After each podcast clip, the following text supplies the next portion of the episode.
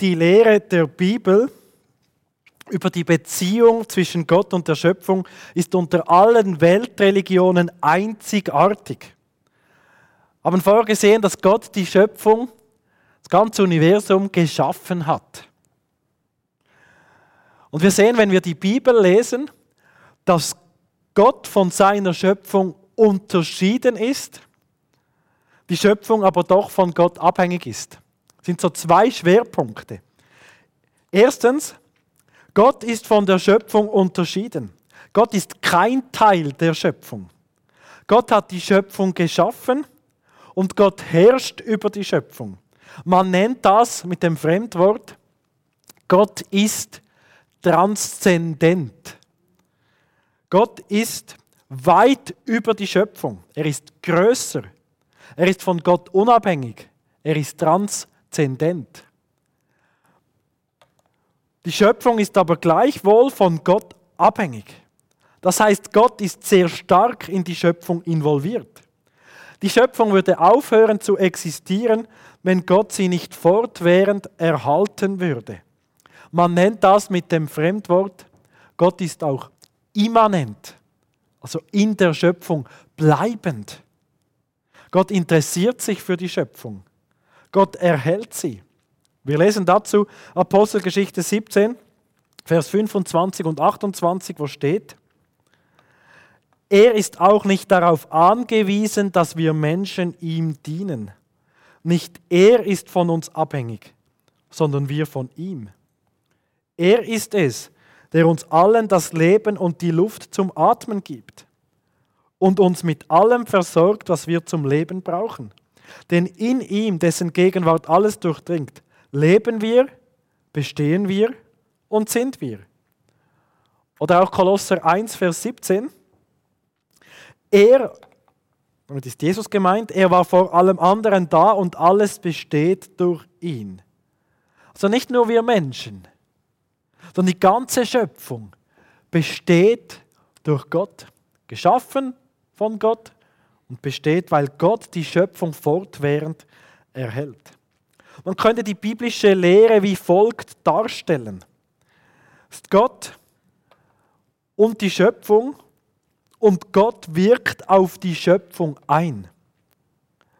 Und nicht die Schöpfung wirkt auf Gott ein. Obwohl die Schöpfung natürlich durchaus etwas auslösen kann bei Gott. Das ist das Geniale, dass Gott auch auf Gebet hören kann. Dass es ihm nicht egal ist, was hier geschieht. Dass Gott auch reagiert agiert und reagiert. Aber die Schöpfung verändert Gottes Wesen nicht. Gott ist von der Schöpfung zu unterscheiden und wirkt auf die Schöpfung ein.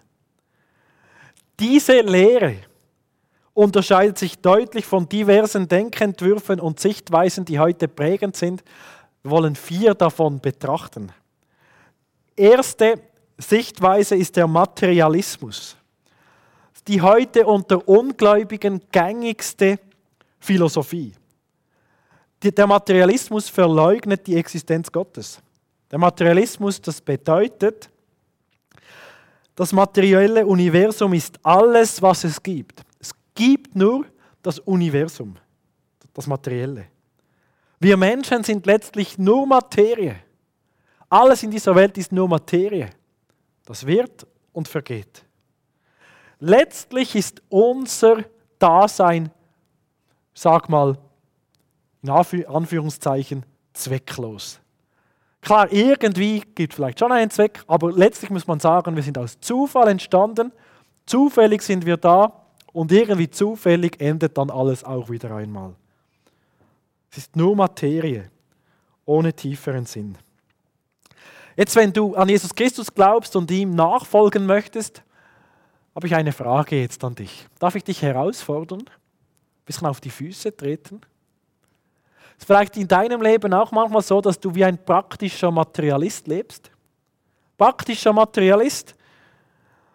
Das meint, man richtet im Leben alle Anstrengungen nur auf das Materielle aus. Es geht im Leben nur darum, mehr zu haben und mehr zu sein. Das noch haben und das noch haben und das sein etwas darzustellen, ist typisch materialistisch. vielleicht noch mehr Materie, schönes Hüsli, bessere Ferien, bessere Stelle, noch mehr Chef sein oder was auch immer. Geht es in deinem Leben auch nur darum? Lebst du so, als gäbe es nur diese eine Welt und keine Ewigkeit? Nur jetzt? Würden wir vielleicht nie so sagen, oder? Aber die Praxis zeigt, was wir wirklich glauben. Wenn wir ganz ehrlich sind, wie würde unser Leben anders aussehen, wenn wir nicht an Gott glauben würden? Oder umgekehrt. Wie würde unser Leben anders aussehen, wenn wir wirklich an Gott glauben würden? Es kann nämlich sein, dass wir zwar sagen, ich glaube an dich, Jesus Christus, aber mein Leben gestalte ich so, dass es gar keinen sichtbaren Unterschied gibt, wie wenn ich gar nicht an Jesus glauben würde. Das wäre praktischer Materialismus, zu dem sind wir auch als Christen fähig. Der Materialismus aber widerspricht der biblischen Lehre der Schöpfung radikal. Eine zweite Sichtweise ist der Pantheismus, in der kleinen Abweichung der Panentheismus. Pantheismus meint, dass Gott in der Schöpfung drin ist, also dass alles Gott ist. Gott ist nicht von der Schöpfung zu unterscheiden, denn die Schöpfung ist Gott. Pantheismus, also alles ist Gott. Panentheismus heißt, Gott ist in allem. So zum Beispiel, wenn man denkt, Gott ist in einem Baum drin, Dein Baum hat eine Seele. Dein Tier ist beseelt. Dann ist das eine panentheistische Sichtweise. Wenn man diese Sichtweise vertritt, dann hat Gott keine ausgeprägte Persönlichkeit. Sehr unpersönlich. Gott verändert sich auch, wie sich das Universum ja verändert. Gott ist auch nicht heilig, denn das Universum ist ja auch böse, also ist Gott auch böse denn das Böse ist Teil des Universums. Jetzt denkst du vielleicht, ja, wer glaubt denn heute in diesem Sinn? Denke an die fernöstlichen Religionen, wie zum Beispiel der Buddhismus oder der Hinduismus, sind meines Erachtens klar pantheistische Denkweisen, wo man sagt, das Ziel ist letztlich, dass wir uns mit dem Universum vermischen, uns im Nichts auflösen, eins werden mit der Natur. Und diese Sichtweisen des Buddhismus, des Hinduismus haben uns in der westlichen Welt in den letzten Jahrzehnten sehr stark geprägt. Das Einswerden mit der Natur. Die beseelte Natur. Denke beispielsweise auch an übertriebene Umweltaktivisten. Glaubt, der Baum hat eine Seele, soll ihn umarmen, könnte als Tier wiedergeboren werden. Wenn ich so diese Sichtweise habe, dann schaffe ich dann schreibe ich dem Geschaffenen Göttlichkeit zu. Das ist pantheistisch. Die Natur Gott ist oder wie, ein Gott, wie Gott verehrt wird. Diese Sichtweise aber widerspricht der biblischen Lehre der Schöpfung radikal. Eine dritte Sichtweise ist der Dualismus. Dual 2. So die Vorstellung, dass Gott und das Material, materielle Universum wie parallel existieren. Seit Ewigkeit her. Man glaubt wie, dass es zwei höchste Kräfte gibt im Universum. Gott und Materie. Das größte Problem bei dieser Sichtweise ist, dass das auf einen Konflikt zwischen Gott und den bösen Aspekten des materiellen Universums hindeutet. Oder man glaubt, wie es gibt Gott, der ist ewig aber auch das Böse ist ewig. Und dann so die Frage, wird Gott je über das Böse triumphieren? Ja, wir wissen es nicht. Weil das Böse schon immer war, ist es nicht sicher, dass das Böse mal nicht mehr sein wird. Und überhaupt, diese Sichtweise verneint, dass Gott überhaupt der Schöpfer ist weil es das Materielle ja immer schon gab. Es gibt Christen, die glauben auch wie in einem dualistischen Sinn. Glaubt wie, es gibt da den Teufel, es ist eine Macht im Universum oder in der Unsichtbarkeit. Die gibt es auch schon genauso ewig wie Gott. Das Böse und Gott existieren halt wie nebeneinander. Sie kämpfen Und wir glauben halt, dass Gott am Schluss gewinnt, aber es sind eigentlich wie zwei Kräfte, die es schon immer gibt. Man möchte mit dieser Sichtweise das Problem des Bösen lösen. Denn man sagen kann, ja, Gott ist gar nicht verantwortlich für das Böse, sondern der Teufel. Und der Teufel, den gab es auch schon immer. Und es gibt halt hier einen Kampf in der unsichtbaren Welt. Gott und Teufel so auf der gleichen Ebene. Das ist dualistisches Denken. Die Bibel aber lehrt uns, dass der Teufel nur ein geschaffenes Wesen ist. Geschaffenes Wesen, das letztlich nur innerhalb der Machtherrschaft Gottes regieren kann. Gott ist der Herr, auch über den Teufel. Übrigens ein neueres Beispiel für Dualismus ist, sind die Star Wars-Filme. Vielleicht kennt ihr die. Da wird eine universale Macht postuliert, die sowohl eine gute als auch eine böse Seite haben kann. Das ist dualistisches Denken. Der Dualismus, die Lehre des Dualismus aber widerspricht radikal der biblischen Lehre der Schöpfung. Übrigens auch die New Age-Religion ist größtenteils dualistisch. Ich glaube, dass sich Satan sehr darüber freut, wenn Menschen dualistisch denken. So. Oder wenn, wenn wir wie denken, es gibt eine böse Macht im Universum, die Gott wie gleich ist. Eine vierte Sichtweise ist der Deismus mit D. Also nicht, nicht Theismus, sondern Deismus. Der Deismus bedeutet, dass Gott zwar das Universum geschaffen hat, heute aber nicht mehr in die Schöpfung eingreift, sondern die Schöpfung sich selbst überlassen hat. Man nimmt hier das Bild des Uhrmachers. Gott ist wie so ein Uhrmacher, der hat die ganze Schöpfung wie so aufgedreht, so. Alles wunderbar gemacht, aktiv, genial, mit allen Naturgesetzen, allen Konstanten in diesem Universum. Und jetzt läuft alles von selbst ab. Und Gott ist irgendwo schon noch, aber er interessiert sich nicht für seine Schöpfung. Er greift auch nicht mehr bewusst ein. Das ist der Deismus. Könnte man daraus schließen, okay, wenn sich Gott nicht interessiert, ist ja auch egal, wie wir leben. Aber es gibt schon noch Deisten, die sagen, es ist nicht egal, wie wir leben. Denn irgendwann einmal wird Gott trotzdem wieder diese Welt richten. Nur jetzt im Moment gehört das zu unserer Herrschaft als Menschen. Hier zu schauen, dass es gut läuft. Und irgendwann einmal wird Gott kommen und er wird uns richten und schauen, ob wir nach seinen moralischen Maßstäben gelebt haben und ob wir gut geschaut haben zu seinem Universum. Deisten glauben, mit dem Fremdwort gesagt, dass Gott transzendent ist, aber nicht immanent. Also dass Gott von der Schöpfung zu unterscheiden ist, aber nicht mehr eingreift heute. Diese Lehre ist natürlich mit der biblischen Lehre nicht vereinbar, denn die ganze Bibel zeigt uns ja Gottes Geschichte mit der Welt, Gottes Geschichte mit uns Menschen. Wie Gott alles genial geschaffen hat, auch uns Menschen. Wie das Problem, die Sünde in die Welt kam. Wie Gott das Problem aktiv gelöst hat, indem er selbst Mensch wurde, dieser Welt gelebt hat, immer noch wirkt, Gebete erhört, Wunder tut und wie Gott einmal die Schöpfung wiederherstellen wird. Jetzt ist es so, ich möchte noch einmal auf die Füße treten. Du jetzt hier zuhörst, denkst, ja, ich folge Jesus nach. Kann es trotzdem sein, dass du dich wie ein praktischer Deist verhältst? Schon glaubst, dass da irgendwie ein Gott gibt, aber irgendwie trotzdem nicht so ganz glaubst, dass dieser Gott in dein Leben eingreifen kann. Irgendwie trotzdem zu deiner ähm, zu deinem Recht immer kommen musst. Weil Gott kann ja irgendwie nicht für mein Recht sorgen.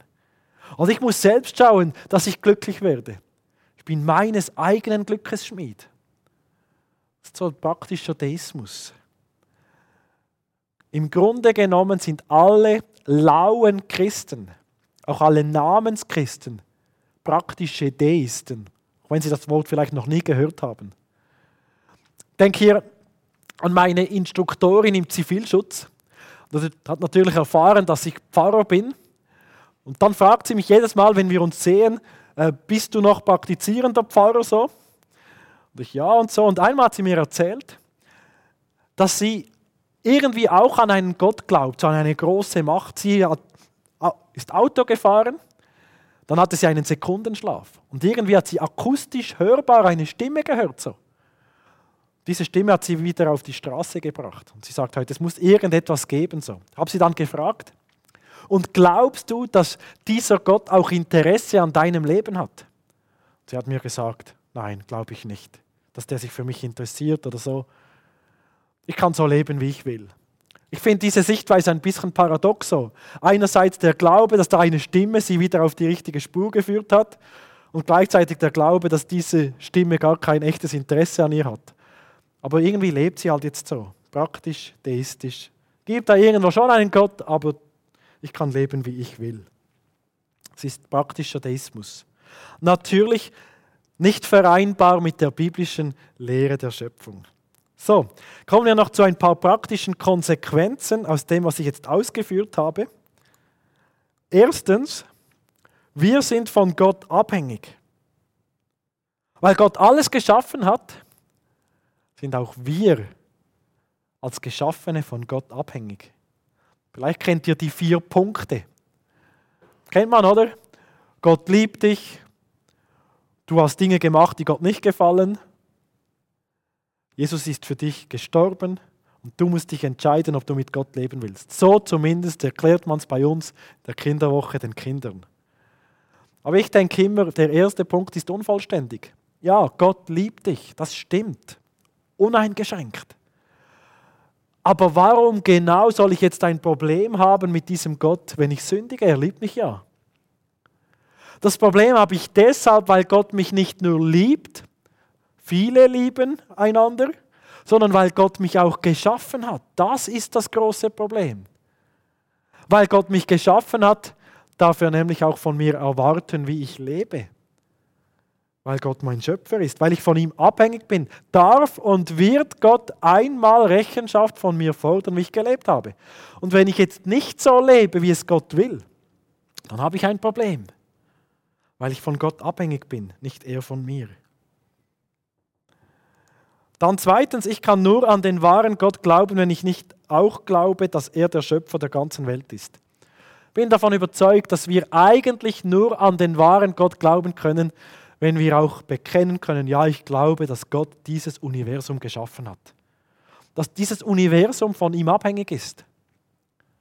Und dass Gott in dieses Universum immer noch eingreift. Deshalb bekennt man ja auch im Glaubensbekenntnis, und ich glaube an den Schöpfer von Himmel und Erde. Wenn ich nicht glauben kann, dass Gott der Schöpfer von Himmel und Erde ist, werde ich auch nicht an Gott ganz grundsätzlich glauben können im biblischen Sinn.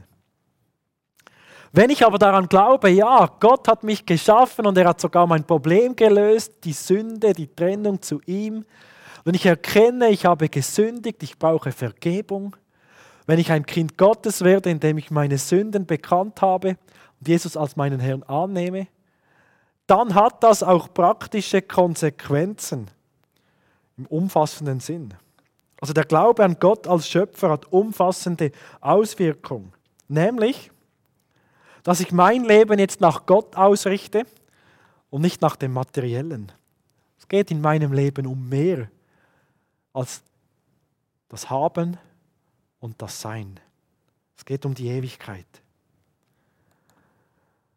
Und ich habe auch eine gesunde Einstellung zur Schöpfung. Ja, die Schöpfung ist nicht Gott, ist aber auch nicht böse. Wir sollen herrschen über die Schöpfung, wir sollen Sorge tragen sollen schauen zur Schöpfung. Wir dürfen sie auch genießen, aber nicht anbeten.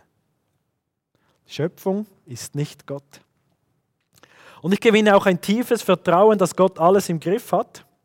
Das Böse ist nicht unabhängig. Es gibt keinen versteckten Drahtzieher. Manchmal denken wir auch wie so, oh, in dieser Welt gibt es bestimmt so versteckte Drahtzieher, die da unterirdisch so miteinander eine Weltverschwörung aushecken und so. Wir dürfen ganz zuversichtlich glauben, dass Gott alles im Griff hat. Und dass alles menschliche Getue nur unter der Herrschaft von Gott geschehen kann. Und dass Gott zum Ziel kommt. Und wir kennen sogar den Ausgang. Und wir können die Endzeit nicht verändern, egal was wir tun. Gott kommt zum Ziel. Es gibt keine versteckten Drahtzieher hinter all den Ereignissen in der Welt, außer Gott selbst, der alles im Griff hat und alles in seiner Hand hat. Und dann noch, die Beziehung mit Gott wird lebendig. Ich daran glaube, dass Gott auch in diese Schöpfung heute noch eingreift. Dass er zu mir spricht durch die Bibel. Dass er auf mich hören möchte, wenn ich bete. Dass er durch mich wirkt. Gott wirkt durch uns Menschen. Auch heute noch ganz aktiv. Vor allem durch seine Gemeinde. Ich glaube, dass die Gemeinde wie die Hoffnung für diese Welt ist, weil Gott durch die Gemeinde auf ihn selbst hinweisen möchte.